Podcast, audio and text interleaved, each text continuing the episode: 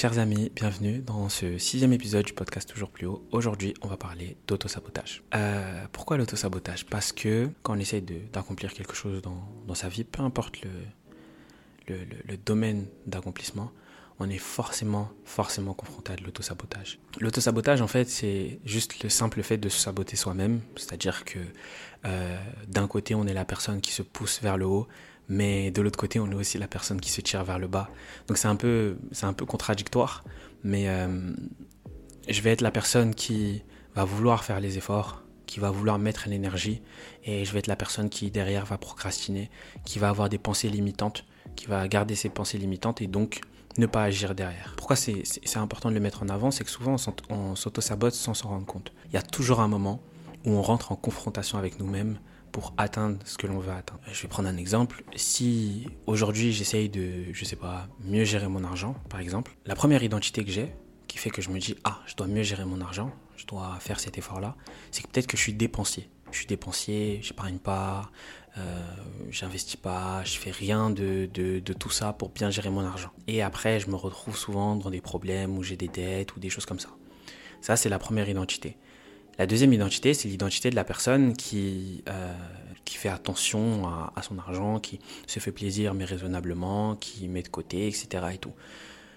On a deux identités qui sont, je ne vais pas dire le complet inverse, mais presque.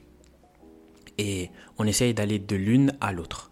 Et forcément, l'identité numéro une, donc l'identité que j'essaye de laisser derrière moi, celle qui a toutes habitudes, qui a pris toutes ces habitudes et toutes ces pensées euh, depuis des années, ben, elle ne veut pas disparaître. Donc, ce qui, se passe, ce qui va se passer, c'est que dans notre tête, elle va prendre le pas et nous donner les pensées qu'on a l'habitude d'avoir. C'est pour ça que c'est important de pouvoir euh, prendre un moment et de se demander, je reprends l'exemple de, la gestion de, de ses finances personnelles, quelles sont les pensées que j'ai et qui m'empêcheront d'atteindre cet objectif-là.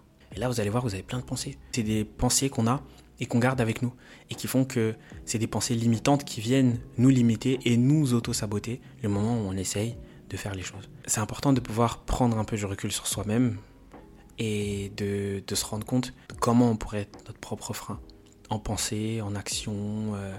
et moi, c'est quelque chose qui, personnellement, j'ai eu énormément de, mal avec ça parce que ça, fait, ça a fait euh, plusieurs, plusieurs années que bah, dans le développement personnel, j'essaye de me développer sur pas mal de choses. Et à la base, je ne me rendais pas compte à quel point mentalement on peut s'auto-saboter j'étais partisan de me dire que de toute façon, tant que j'ai l'information, que je sais ce qu'il faut faire, ben, je vais agir pour le faire. Et puis c'est bon, c'est tout. Tout ce que, ce que j'ai à faire, c'est savoir ce que je dois faire et je me mettrai à le faire. Et ensuite, je serai discipliné et je le ferai. Sauf que ça marche pas forcément comme ça. Comme je disais, c'est vraiment un changement d'identité qu'on a.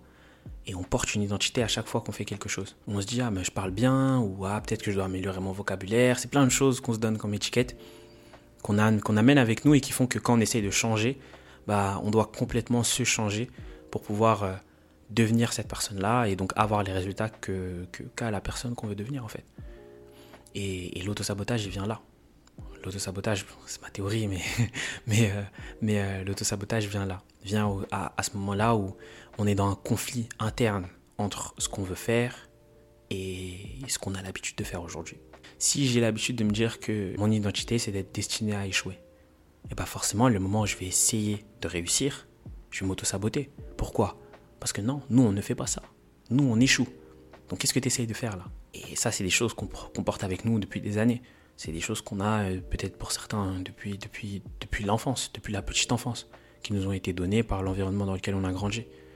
Et c'est difficile et compliqué de, d'aller dans le fin fond de notre esprit pour aller voir quels sont les problèmes et, essayer de les attaquer. Mais c'est quelque chose très important. Si tu as décidé d'être ton propre ennemi, tu te lâches pas.